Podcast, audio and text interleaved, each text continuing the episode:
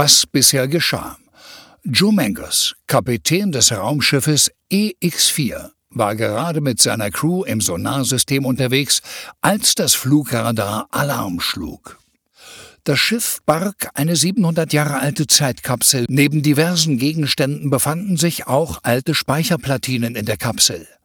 Der Wissenschaftsoffizier konnte 60 Prozent der digitalen Daten wiederherstellen. Zutage kamen Bilder, Texte und Audiodateien aus drei Jahrhunderten. Lauschen Sie jetzt im Anschluss einem der Audiofiles, das Captain Mangos speziell für Sie abspielt, und machen Sie sich gegebenenfalls so Ihren eigenen Reim auf die Menschheit. Dateiname Sisyphusarbeit. Autor Roberta Bergmann. Sprecher Nikolai Radke. Zeitstempel 25102005. Zu lange im Bett geblieben. Nochmal umgedreht, einen Kaffee aufgebrüht, abgewaschen. Das Frühstücksfernsehen zu Ende geschaut. Dann die Nachrichten. Den Müll mit runtergenommen. Was oben in der Wohnung vergessen. Wieder hochgerannt, das, was man vergessen hatte, umständlich in eine Plastiktüte gepackt, die ein Loch hatte. Nochmal alles in eine größere Tüte gepackt, schnell auf die Toilette gegangen, dann endlich die Wohnung verlassen. Aufs Fahrrad geschwungen, gemerkt, dass es einen Platten hat, abgestiegen. Nochmal nachgeschaut, ob es wirklich einen Platten hat. Scheiße platt. Zu Fuß auf den Weg gemacht, geflucht, dass zu Fuß gehen langweilig und langsam ist. Irgendwann, endlich im Büro angekommen. Eine Liste gemacht mit Dingen, die man heute erledigen will. Dann E-Mails gelesen, eine E-Mail ausführlich beantwortet, beim Verschicken, Programm unerwartet beendet worden. Und alle nicht gespeicherten Daten verloren gegangen. Abgekotzt. Nochmal geschrieben sich unbewusst kürzer gefasst, es gehasst, abgeschickt. Erfolgreich. Ausgeatmet.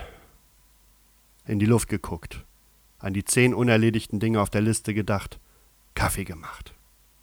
Auf die Toilette gegangen, wieder an den Rechner gesetzt, eingeatmet. Punkt 1 auf der Liste versucht anzugehen, angefangen. Das Programm geöffnet, das Programm wurde unvorhergesehen beendet, alle Daten gingen verloren neu gestartet, gewartet, bis der Rechner endlich wieder hochgefahren ist. Das Programm erneut geöffnet, wieder angefangen. Eine Antwort auf die Mail von eben bekommen. Diese gelesen und dann beantwortet. Dann wieder Punkt 1 auf der Liste angegangen. Neues Dokument angelegt, in das Dokument reingearbeitet, zwischengespeichert. Telefonanruf angenommen. Unangenehmes Telefonat geführt. Niederlage telefonisch hingenommen, reklamieren lassen, niedergeschlagen aufgelegt. An Punkt 1 der Liste weitergearbeitet. Telefonanruf angenommen. Telefonat über irgendeinen Webanbieter abgewimmelt.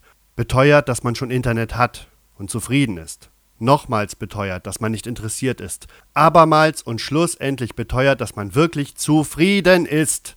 Aufgelegt. Ausgeatmet.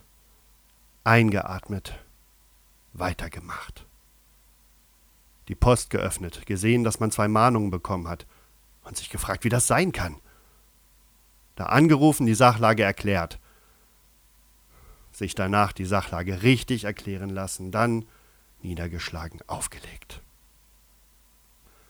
Zur Bank gegangen, Einnahmen und Ausgaben verglichen, angefangen zu weinen die Zähne zusammengebissen, die verdammte Kohle den Arschlöchern in den Rachen geworfen, eine Überweisung getätigt, mit hängendem Kopf die Bank verlassen, wieder ins Büro gegangen, an den Schreibtisch gesetzt, auf der Liste hinzugefügt, Finanzen besser kalkulieren.